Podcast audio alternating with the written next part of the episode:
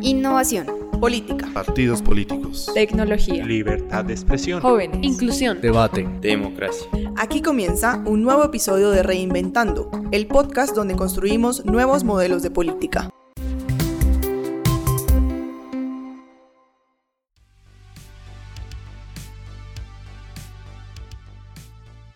Bienvenidas y bienvenidos a Reinventando, el podcast donde construimos nuevos modelos de política.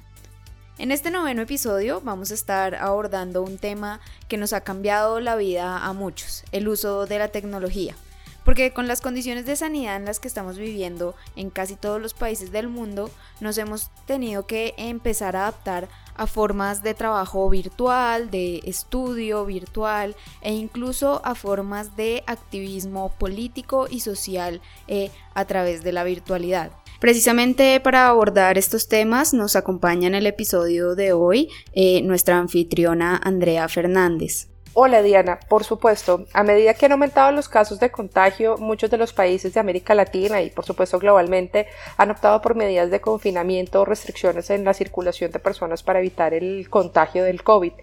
Esto, por supuesto, ha implicado un cambio significativo en nuestros modos de vida y no vivimos igual que hace unos meses. El número de personas que están haciendo teletrabajo, trabajando de forma remota, ha incrementado exponencialmente en los últimos tiempos, así como el uso de herramientas de educación virtual, lo cual, por supuesto, con este tema de la tecnología es una ventaja.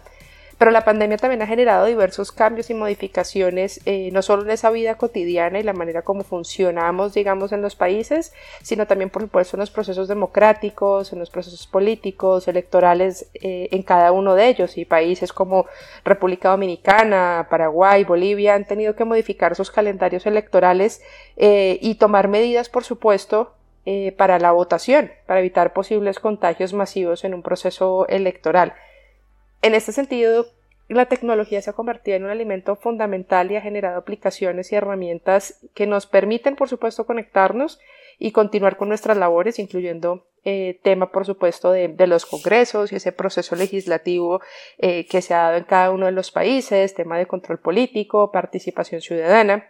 Eh, pero el COVID también ha aumentado el uso de datos personales en aplicaciones, en redes sociales, y el uso ético y apropiado de estos se hace aún más relevante y por eso creo que es importante que conversemos en este podcast, eh, esta, en esta sesión sobre eso.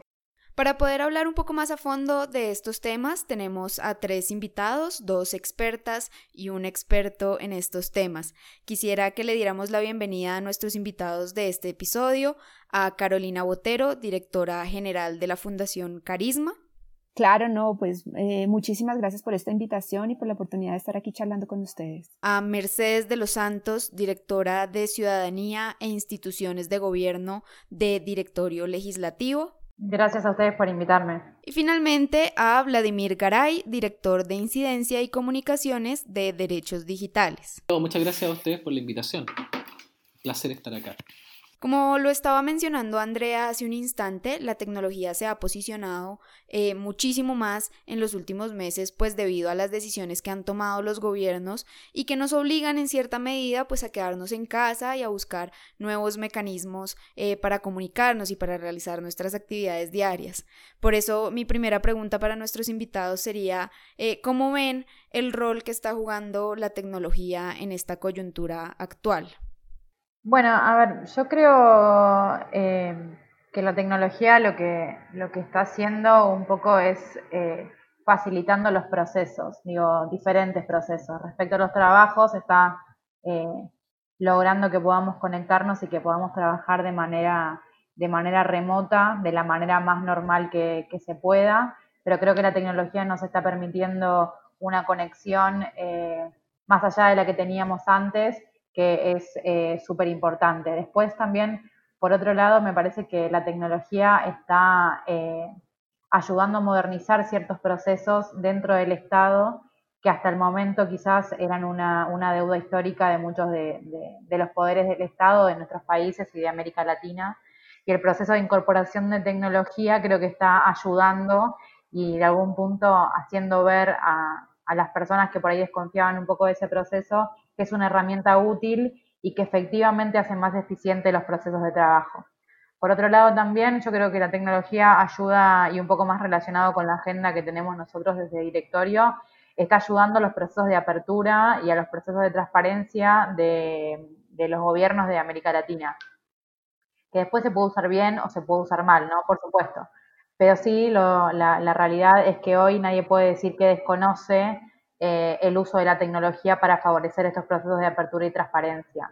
porque en algún punto a veces lo que pasaba antes era que, bueno, como no estábamos obligados, entre comillas, a hacerlo, no se hacía, pero digo, hoy en algún punto para comunicarnos y para que la ciudadanía conozca lo que están haciendo los estados, la tecnología es una herramienta. Eh, yo creo que es, que, es importante que podamos utilizar esta oportunidad de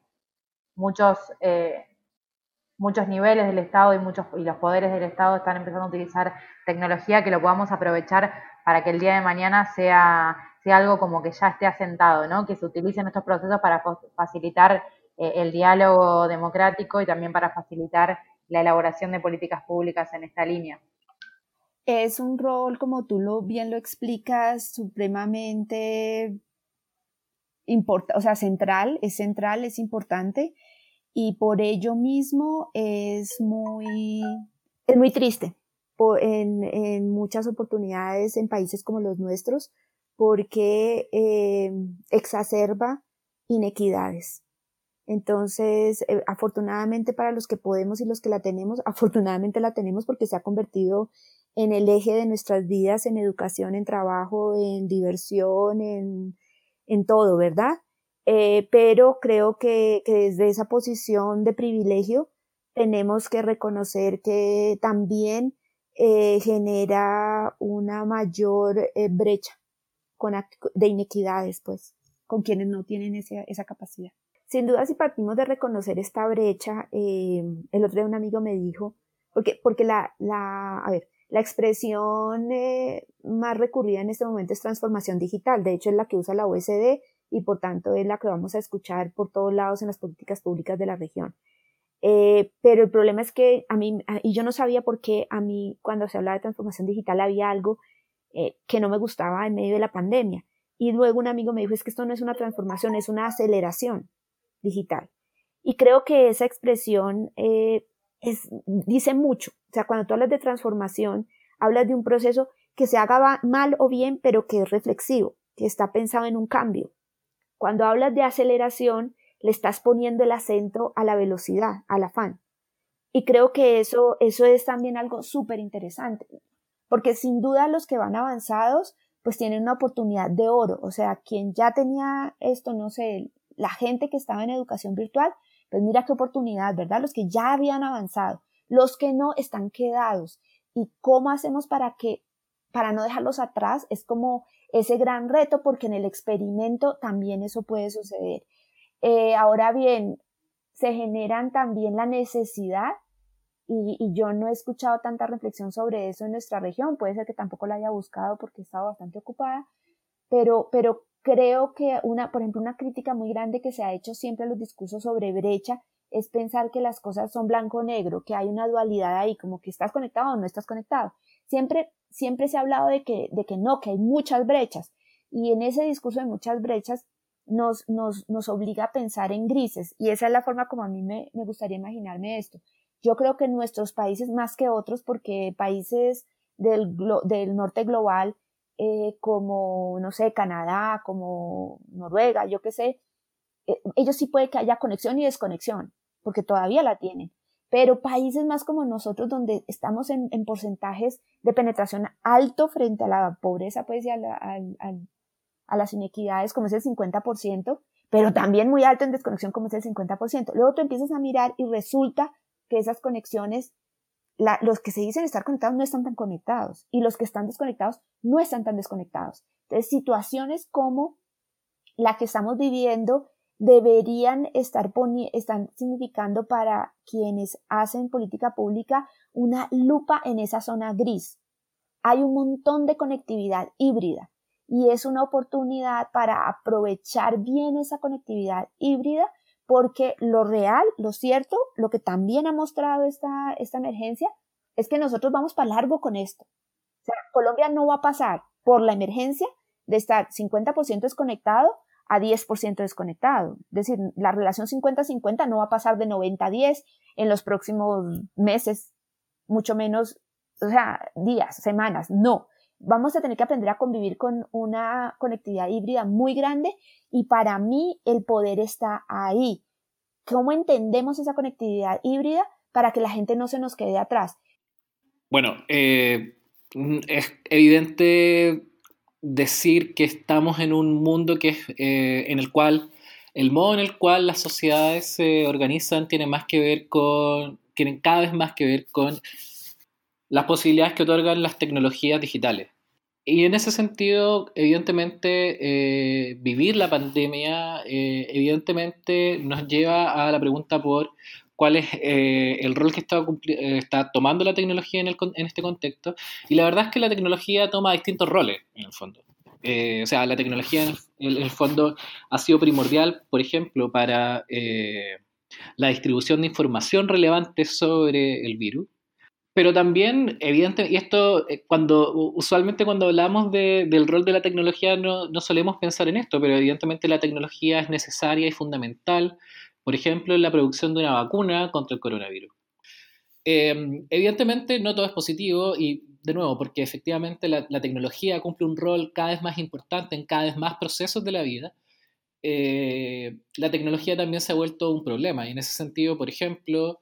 eh, cuando hablamos de, los intercambios, la, la, posibilidad que nos da las tecnologías digitales y particularmente Internet de poder informarnos mejor respecto a lo que está ocurriendo con el coronavirus en todas partes. Eso implica también que eh, parte de la información que nos llega es información de mala calidad, eh, que puede conllevar además comportamientos que pueden ser riesgosos, como por ejemplo eh, tratamientos no científicos contra el coronavirus que eventualmente pueden significar que la gente muera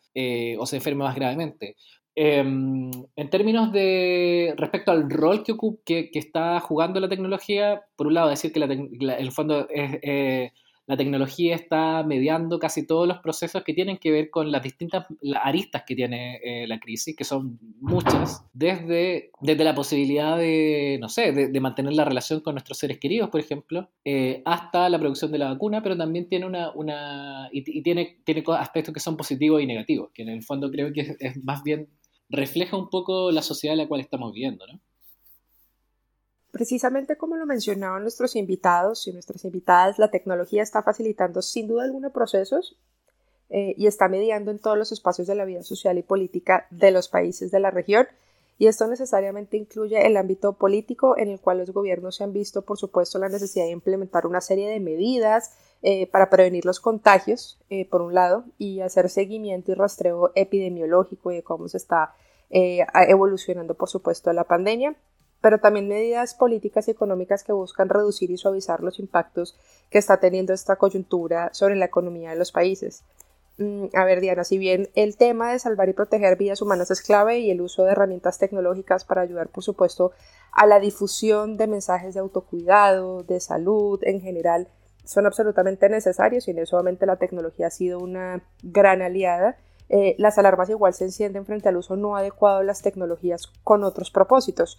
Por ejemplo, medidas de emergencia han sido adoptadas en muchos países y esto ha permitido a los gobiernos tomar medidas para la protección de la población. El uso de estos estados de emergencia entrega facultades a los ejecutivos para tomar medidas que permitan controlar la situación de salud pública, así como controlar temas de, de crisis y mitigar el tema de crisis económica pero por supuesto se ha empezado a hablar de algo muy importante también, que son las medidas que no necesariamente están vinculadas al control epidemiológico eh, y podría estar afectando las libertades y los derechos de las y los ciudadanos. Eh, precisamente por eso quisiera preguntarle a Mercedes, sabemos que ustedes desde Directorio Legislativo han desarrollado un proyecto muy interesante para poner el ojo sobre este tipo de medidas que podrían estar vulnerando los derechos de las y los ciudadanos Cuéntanos un poco más sobre qué es eh, Civic Space Guardian. Mercedes, por favor.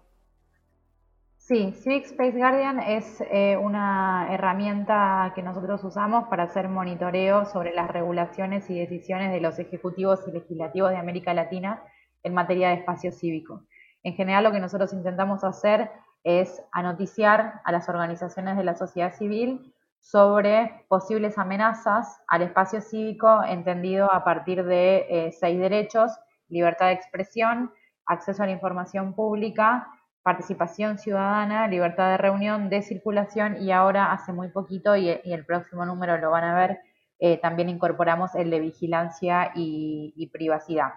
Nosotros lo que hacemos es contar un poco eh, las decisiones de los poderes ejecutivos y los poderes legislativos en la materia para que las organizaciones o aquellos actores que quieran incidir en ese proceso puedan tener la información de antemano y así adelantarse a procesos que quizás pueden ser mucho más costosos en materia de vulneración de derechos. Este trabajo de monitoreo de las medidas es fundamental porque, como lo mencionaba Mercedes y como nos estaba comentando Andrea hace un rato, eh, pues están empezando a tomar medidas que tienen un claro efecto sobre los procesos democráticos y los derechos de los ciudadanos. Algunas de estas medidas han sido muy cuestionadas, por ejemplo, el uso de teléfonos móviles para rastrear los movimientos de las personas. Eh, en países como Austria y Bélgica, pues están recopilando estos datos de localización anónimos y son pues agregados por compañías de telecomunicaciones. En Ecuador, por ejemplo, el gobierno autorizó el rastreo satelital de los celulares de las personas que entren en el cerco epidemiológico del COVID-19. Eh, esto pues ha levantado serias alarmas sobre la proporcionalidad de la medida y los posibles usos abusivos. En Colombia también, por ejemplo, eh, el Instituto Nacional de Salud eh, promociona la aplicación Coronab, a pesar de que es importante pues decir que eh, su uso es voluntario, no es obligatorio, eh, pero se ha cuestionado pues esta, esta medida eh, por la deficiente protección de los datos personales, mal funcionamiento y el cuestionamiento va también un poco hacia cuál es su verdadero alcance en un país que tiene alrededor de 20 millones de personas sin acceso a Internet.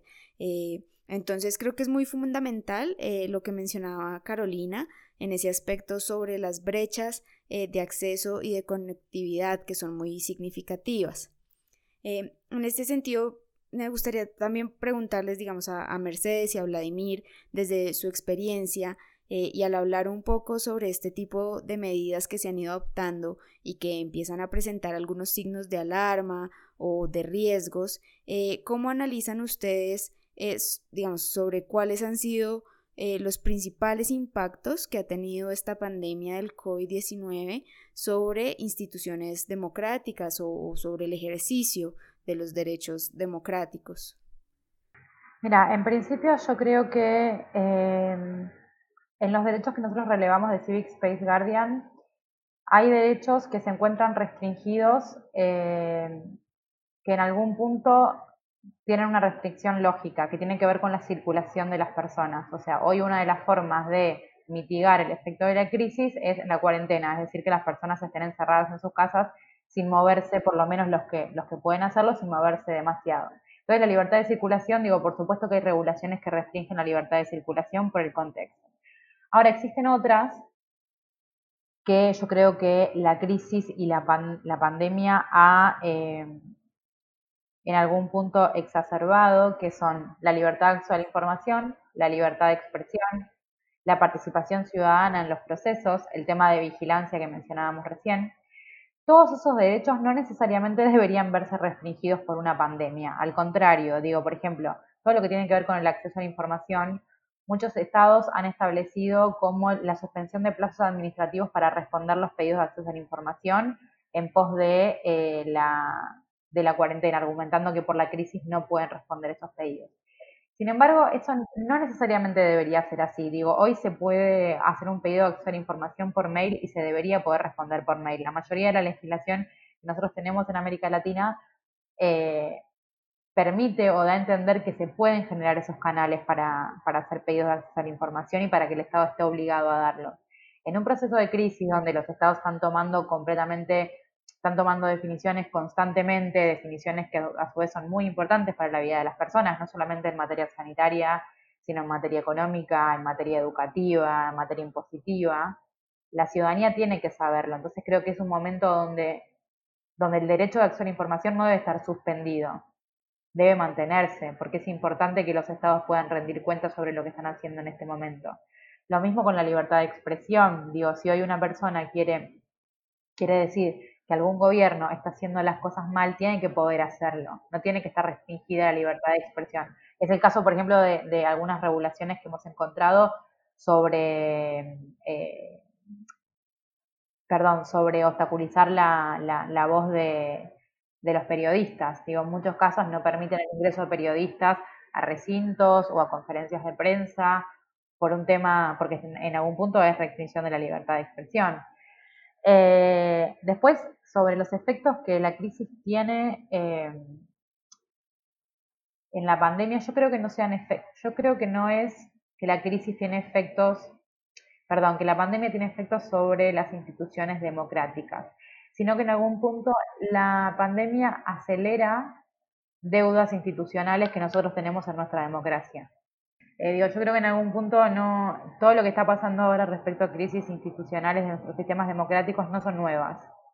Eh, son, son, son deudas institucionales que nosotros tenemos hace mucho tiempo, que la crisis no es otra cosa más que acelerarlas, porque por supuesto se requieren respuestas rápidas, se requieren procesos eficientes de trabajo, eh, y en algún punto eso lo que hace es acelerar los procesos. Lo que más se pone de relieve en esta crisis son la preponderancia de los ejecutivos por encima de los otros poderes del Estado, eh, la falta de, procesos democráticos de, construcción de políticas públicas. Digo, eh, a veces es muy difícil acceder a quiénes son estos, estos órganos asesores que hoy eh, están asesorando a los presidentes para tomar decisiones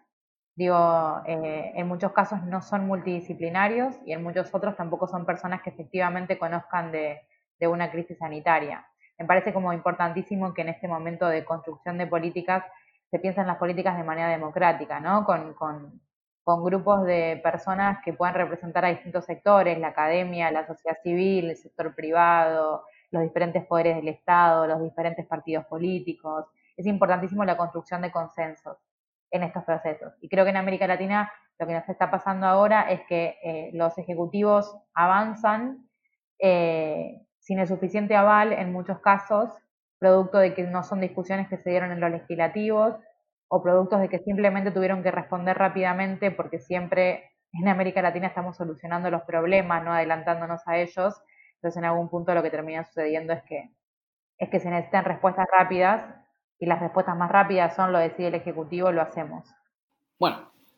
eh, un poco de la mano de lo que, lo que conversábamos antes, que es esta idea de que en el fondo eh, las tecnologías se empiezan a transformar en el modo por defecto eh, a través del cual las sociedades se organizan, podemos entender que en el fondo los impactos que, que el, binomio tecnología-pandemia eh, ha producido sobre las instituciones es también, eh, se expresa de distintas formas.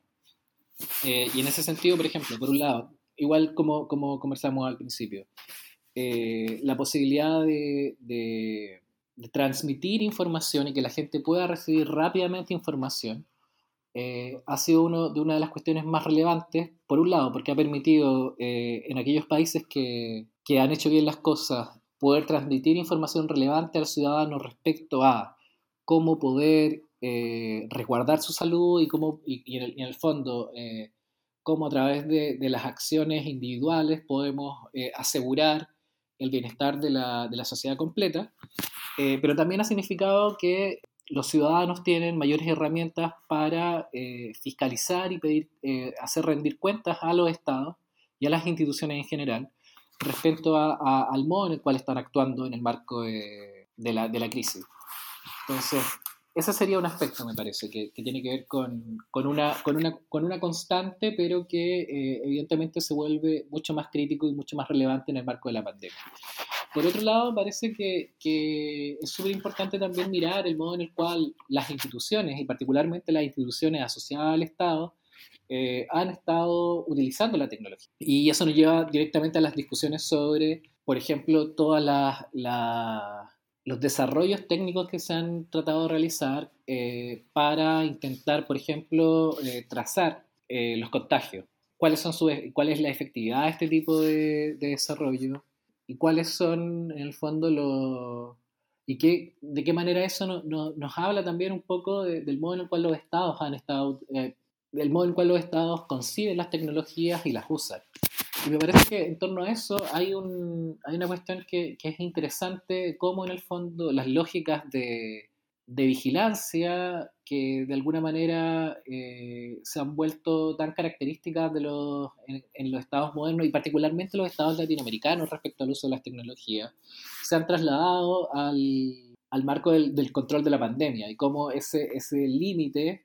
se ha intentado artificialmente como de disolver. Y esa es una cuestión que, que es importante en el sentido de que eh, no, solamente, no solamente es importante en el en el ahora y, respecto a, la pandemia misma, sino que creo que es importante en torno a, es importante respecto a, cómo en el fondo eh, la pandemia abre oportunidades para planes que tienen que ver con cuestiones que no necesariamente tienen que ver con la pandemia, como por ejemplo la, ampliación de las posibilidades técnicas de vigilancia del Estado. Y lo que hemos visto es que efectivamente parece haber una, un, un, trabajo muy importante que hacer respecto a eso. Es súper importante como eh, luchar por la idea de que efectivamente eh, la vigilancia es una violación de los derechos fundamentales y que debería restringirse al máximo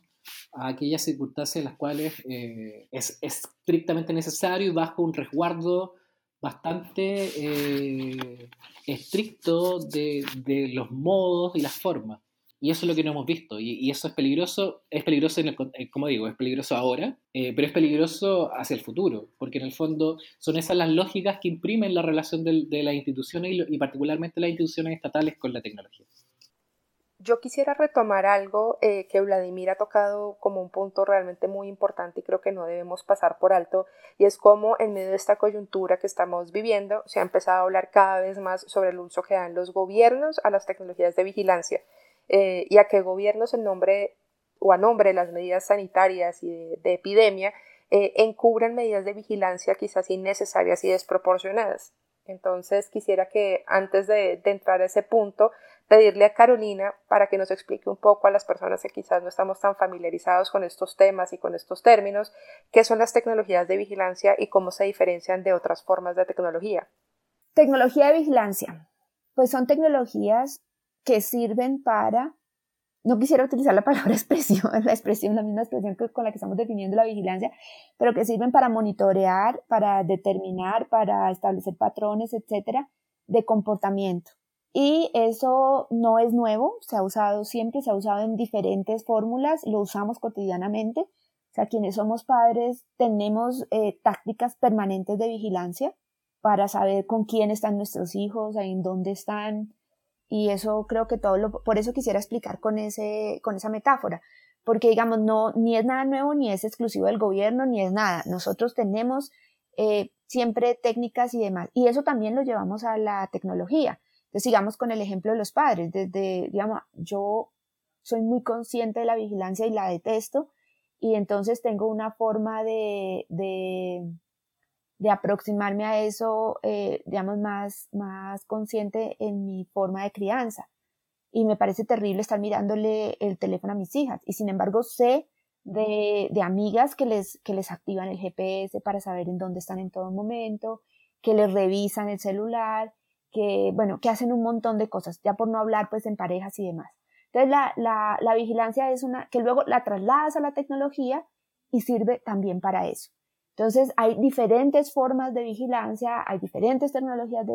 de vigilancia y hay también pues, regulaciones para vigilancia, desde vigilancia epidemiológica, que en este momento es absolutamente nueva, hasta, por supuesto, vigilancia de pobreza, de todo. O sea, a partir de ahí abre el baúl y hay de todo. Hay vigilancia de comportamiento para, para mercadeo. Entonces, pero eh, vigilancia es eso, es cómo determinas patrones, cómo, cómo eh, puedes controlar comportamiento, como todo, y está en todas partes. Carolina, y si empezamos a delimitar y hablar un poco más eh, del uso de las tecnologías de vigilancia que se hace desde los estados, entonces, eh, ¿cuáles son los riesgos asociados a ese uso de ese tipo de tecnologías para las libertades civiles eh, y políticas, para la privacidad y otros derechos eh, ciudadanos. Bien, entonces es precisamente eso. Siempre que estamos frente a, procesos de vigilancia y se usan tecnologías de vigilancia, porque digamos, hay procesos de vigilancia que no que, que la tecnología lo que hace es potenciar la capacidad de vigilancia, porque con las tecnologías que tenemos hoy en día hay capacidad de recoger, conservar, analizar, acceder a grandes cantidades de datos. Entonces, lo que antes se hacía con un policía que, te, que te seguía por la ciudad para saber a quiénes visitabas y cómo visitabas y a dónde entrabas y con quién hablabas y a qué horas ibas a tu casa y etcétera. Hoy no es solamente el policía, sino hay un montón de otras tecnologías y ya no es solamente la libretica del policía que se la entrega a alguien, sino pues esto, esto se alimenta mucho más rápido y con más potencia. Entonces, eso pues para hablar como de ese tipo de, vigilancia, pero lo mismo en cualquier otra. Entonces, una vigilancia epidemiológica, pues eh, lo que antes se hacía con equipos manuales, con nóticas del, del, médico, pues ahora tienes bases de datos, eh, historias clínicas unificadas, etcétera. Lo que antes era poner em, avisos en el, en el periódico y en la televisión para vender mis papitas fritas, eh, pues ahora es hacer perfilamiento de los usuarios de redes sociales y saber que mis papitas fritas, como son eh, sin sal y sin grasa, pues les sirve a personas que están haciendo dieta, a mujeres jóvenes que no quieren engordar, y en cambio pues no les sirve tanto a otro tipo de perfiles, yo qué sé, por inventarme pues algo muy, muy típico.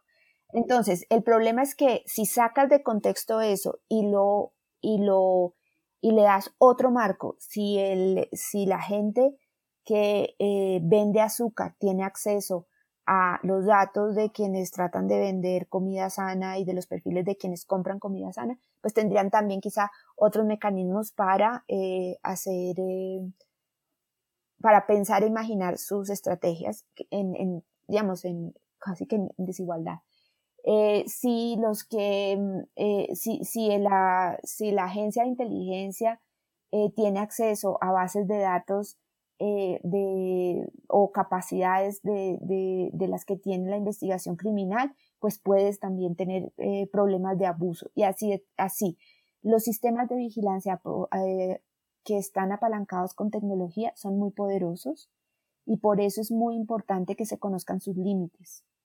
Y eso no es, eh, claro, creo que es muy importante en términos de, vigilancia estatal, eh, porque, porque tiene un propósito que pues, es, es más delicado.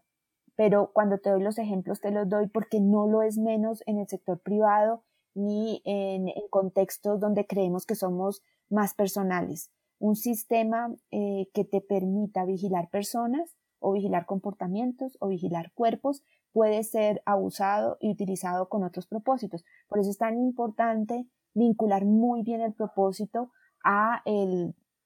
al contexto en el que estas cosas se dan y, y dar garantías de privacidad y seguridad. En el caso de directorio legislativo, digamos, en medio de ese trabajo de monitoreo de medidas que ustedes han realizado a través del proyecto Civic Space Guardian, eh, ¿Han encontrado algún, algunas de estas medidas que estén asociadas al uso de tecnologías de vigilancia? Sí, la verdad que hemos, hemos identificado eh, algunas. Tenemos eh, una, por ejemplo, en, en Ecuador, que decretan el estado de excepción y autorizan el uso de plataformas digitales para monitorear el movimiento de personas. Digo, también durante este proceso de, eh, de cuarentena, eh, perdón, de aislamiento social, la realidad es que también se están utilizando muchas aplicaciones eh, para, para, hacer un control sobre las disposiciones y las medidas que toman los gobiernos para que la ciudadanía no las incumpla, ¿no? pero muchas veces cuando ese proceso de seguimiento no está acompañado por políticas públicas o por regulaciones que efectivamente protejan eh, los, los eh, derechos privados de las personas, datos personales, etcétera, puede también convertirse en peligroso. De hecho, nuestro, nuestra edición del Civic Space Guardian, desde que arrancó la pandemia, desde que los estados decretaron el aislamiento social obligatorio, nosotros le decimos que tiene el filtro COVID porque en algún punto es, mostramos la cantidad de regulaciones que se están imponiendo por la cuarentena que, tienen un argumento sanitario, si se quiere, pero por otro lado también mostramos aquellas que con el pretexto de la cuarentena están abusando un poco del poder que tienen, ¿no? Y una de ellas es, por ejemplo, el tema de vigilancia y tema de, de privacidad. Este tema del que estamos hablando pues nos plantea una nueva serie de retos y desafíos en materia de protección de derechos y privacidad de los ciudadanos. Hemos hablado que dentro de esta aceleración digital pues sigue existiendo una brecha social que favorece más a unos que a otros. Y si bien con la aparición del Internet pues se crea una nueva gama de posibilidades y beneficios, por ejemplo, pues Mercedes nos comentaba de cómo por medio de herramientas digitales estamos a empezar a saldar algunas deudas históricas que, hemos tenido como sociedades, pues eso no, no necesariamente significa que algunas de las dinámicas sociales y de las brechas o incluso de las discriminaciones que, que vivimos de forma presencial, pues no se empiecen eh, a trasladar al ámbito digital. Se ha mencionado que el uso de las tecnologías de inteligencia artificial también podrían aumentar las posibilidades de discriminación y perjudicar a comunidades ya marginadas. Por eso me gustaría preguntarle a Vladimir si existen algunas poblaciones que tienen mayor riesgo de que sus derechos digitales sean vulnerados eh, en esta coyuntura que estamos viviendo. Cuando, cuando volvemos al, tiempo, hace, eh, a principios de, siglo, cuando eh, Internet comenzaba a explotar como, como una herramienta y, y sabíamos que en el fondo el futuro venía fuertemente ligado a las posibilidades de las tecnologías digitales, usualmente la, correlación que se hacía era que Internet y las tecnologías digitales eran en sí mismas buenas para la democracia, que eran herramientas democráticas. Y, esa, y, ese, y ese nexo entre la tecnología y la democracia estaba principalmente eh, dado por una concepción de la democracia que tiene que ver con el acceso. En el fondo, la, la, la idea era que Internet era una herramienta democrática porque ampliaba el acceso a la información. Y esa cuestión evidentemente ha ocurrido y en efecto creo que una de las... De cuando hablamos de, de, los efectos positivos que ha tenido la tecnología respecto a, al modo en el cual las sociedades eh, se relacionan, los miembros de la sociedad se relacionan entre ellos, creo que efectivamente esa posibilidad de acceder a más información ha tenido un lado que es positivo. Entonces, efectivamente, me parece que en, ese sentido hay, hay un aspecto que es positivo que tiene que ver con esto, que tiene que ver con no solamente ampliar el acceso a la información, sino además también eh, ampliar las voces eh, y hemos podido de alguna manera también contar con un, ecosistema informativo mucho más diverso, eh, donde personas que, pertenecen a comunidades no hegemónicas y que eh, históricamente han sido silenciadas, marginadas, ahora pueden tener algún acceso a, a comunicar, a mostrar sus puntos de vista, a, ser parte del debate público. Evidentemente esta cuestión no es, tampoco es la panacea y, por un lado hay que entender que en el fondo las, todas las restricciones que históricamente se han impuesto en contra de, de ciertos grupos o ciertas personas que pertenecen a ciertos grupos siguen aplicando en Internet. O sea, no es que, no es que la conexión en, en Internet en sí misma va, nos va a generar un, un, un, ecosistema informativo más, eh, más democrático. Y al mismo tiempo, esto ha venido de la mano de una respuesta muy conservadora también. Hemos, hemos visto también cómo, por un lado, eh, mientras las personas negras, las mujeres, las personas de la diversidad sexual, pueblos originarios, eh, y un largo etcétera de, de, grupos que han sido históricamente reprimidos han encontrado en Internet un canal para poder expresarse, poder ser parte de la discusión hemos visto también cómo esos mismos canales han sido utilizados para acosar, para violentar eh, a estas mismas comunidades. Entonces, en el fondo, la, y muchas veces la, la, la virulencia y la violencia en Internet quiere ribetes bastante estrambóticos y, y, y, muchas veces la, gente se ve, se ve expuesta ahí a una violencia que, que sería más difícil, o bueno, es distinta también, es diferente, pero otro tipo más de violencia a la cual tienen que soportar.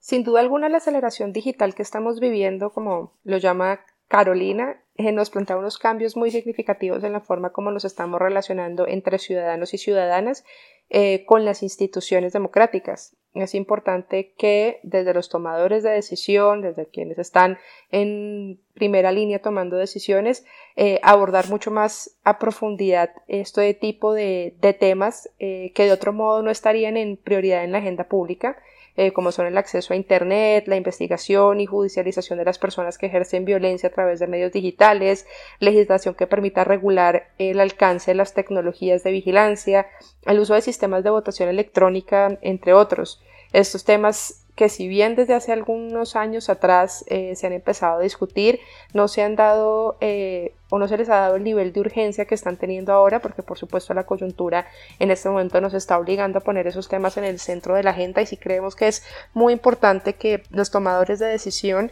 realmente se involucren eh, con estos temas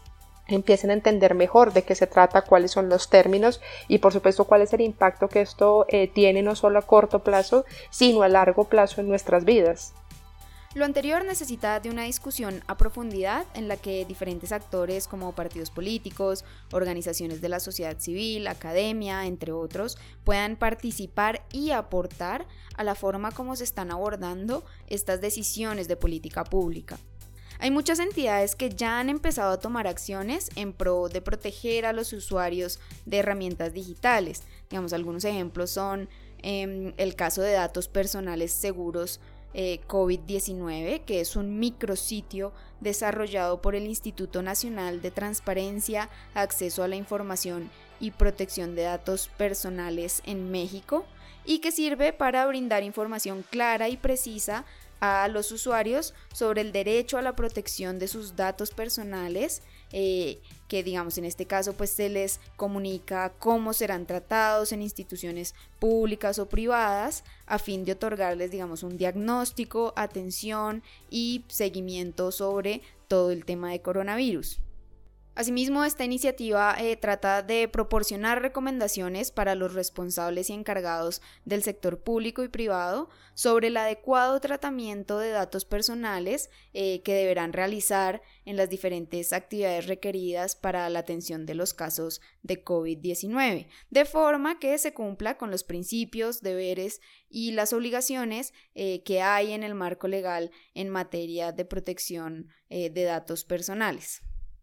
Así es, Diana. Y ya para ir finalizando, quisiera entonces que nuestros invitados y nuestras invitadas nos contaran un poco sobre cómo garantizar el uso de tecnologías y aplicativos eh, que vayan en sintonía con los valores democráticos y las libertades en lugar de ser usados para restringir ese tipo de o algún tipo de derecho o qué cuidados deben tener los gobiernos y las organizaciones de sociedad civil para que el uso de las tecnologías de vigilancia eh, no sea peligroso para la sociedad.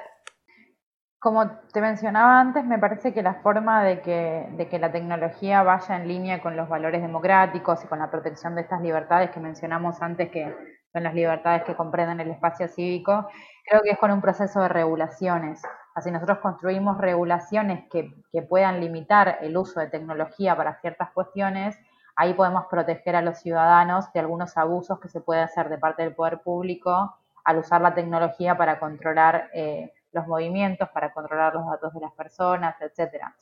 Si logramos como un proceso de construcción de políticas públicas en el que estemos todos metidos, en el que podamos discutirlo y en el que podamos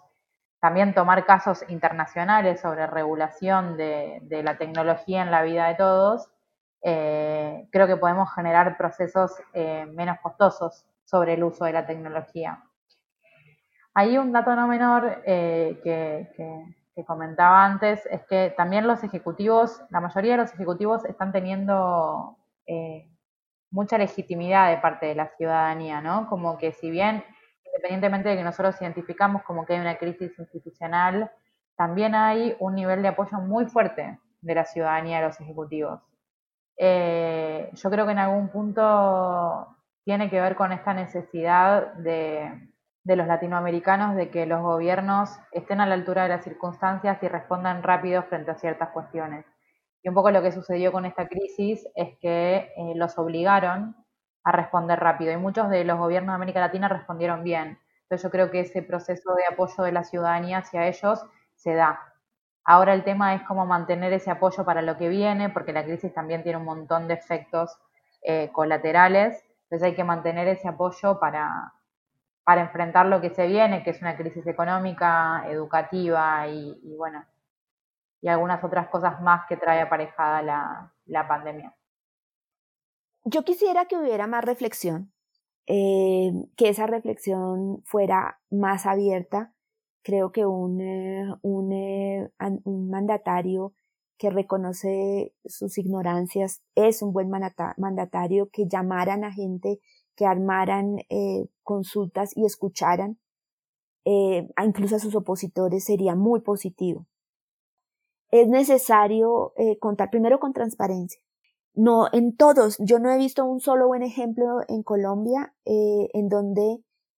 al momento en que deciden que van a usar algo, deciden además eh, mostrarnos qué, lo qué van a hacer, para qué lo van a hacer, cómo lo van a hacer y eh, abren espacios de participación, aunque sea posterior, tienen mecanismos, indicadores y evaluación para, para hacer ajustes e incluso desmontar si la cosa no funciona porque están haciendo un ensayo. Tienen mecanismos de control y, seguimiento al proceso. Publican informes y nos cuentan esto cómo está funcionando. Nada de esto ha sucedido con ninguna de las experiencias colombianas. En cambio, sí, con muchos de los que ellos muestran como ejemplo. Caso Singapur. Singapur se mandó a un ejemplo innovador que ha sido eh, la base de los siguientes ejemplos fue como, porque todo el mundo estaba mirando y decía, ¿cómo así que nos va a tocar hacer lo que China y Corea hacen? Si son culturas, incluso jurídicas, muy diferentes, en donde la vigilancia no es, no es rechazada por los individuos porque hay una cultura de otro tipo. Entonces Singapur intentó algo y lo documentó y hay página web y hay, hay documento de política y te explican y las decisiones posteriores y no sé qué. Aquí decimos ese es nuestro ejemplo, pero no seguimos el ejemplo en términos de transparencia, seguimiento y todo lo demás. Yo, yo creo que hay esa que sí que eso es necesario mejorarlo, porque entre otras al momento llega un punto del experimento, la gente que te va a copiar porque, porque tú dices, mira que yo soy buena gente como gobierno y lo que quiero hacer es salvar vidas y no te preocupes que yo cuido tus datos y los voy a tener seguros y nadie que no sea la, entidad de salud lo va a conocer, es solamente un cierto número. Para una pandemia necesitas a la sociedad comprometida con esto. Entonces necesitas un alto nivel de transparencia, compromiso, evaluación, etcétera, para lograr eso. O sea, primero, eh, evidentemente las organizaciones que trabajan en torno a los derechos humanos tienen una tarea súper relevante,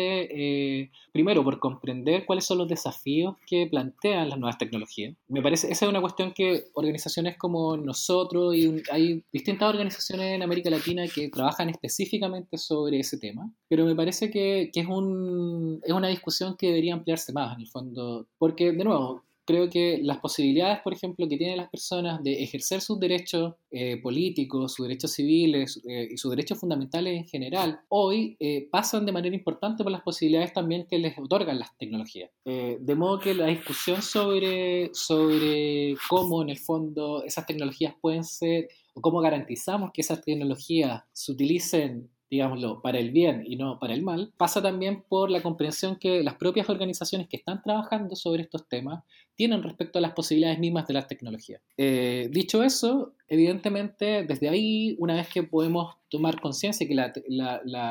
la, comunidad en general puede tomar conciencia de esas posibilidades, creo que lo importante es precisamente presionar al poder político para adoptar estas garantías de derechos fundamentales respecto al uso de la tecnología. No es una tarea fácil, por distintas razones en el fondo, eh, una de las cuales es porque efectivamente es un, las tecnologías y sus posibilidades eh, usualmente son, eh, están ligadas a un, a un, conocimiento técnico que puede ser complejo en sus distintas variantes, no solamente desde el punto de vista de, digamos, de, de lo que tiene que ver con el código, lo que tiene que ver con electrónica o eléctrica, en fin, sino también con la parte legal, por ejemplo, que también puede ser muy, muy complejo, pero eh, entonces eso evidentemente es un, puede eventualmente ser problemático, pero lo, lo más importante me parece es que, por un lado, la sociedad civil pueda empujar, pueda promover, pueda hacer, eh, hacer rendir cuentas al, al, poder político en torno al modo en el cual las tecnologías se, se utilizan,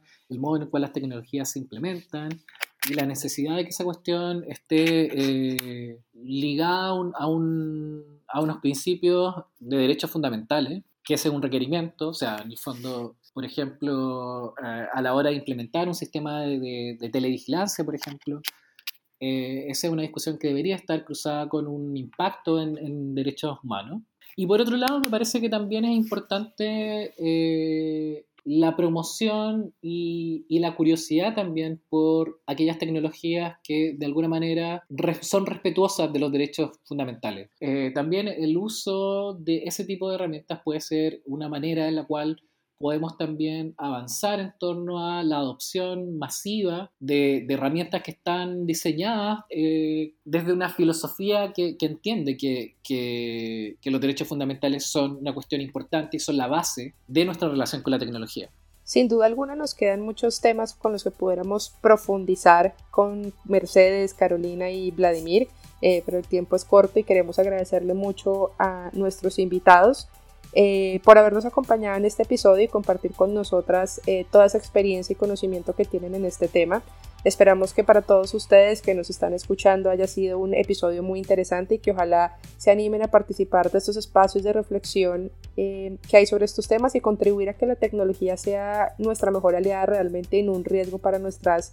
democracias. Eh, creo que es deber de todos conocer, empaparnos mucho más de estos temas y por supuesto aportar sin duda alguna a las discusiones.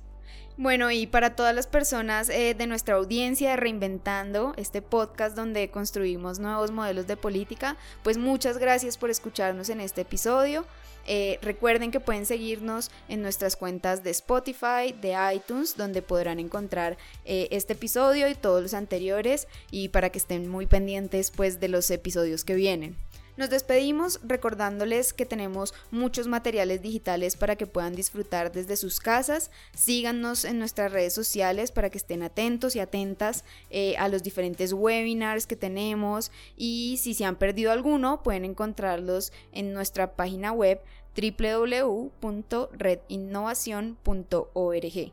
Nos escuchamos en un próximo episodio.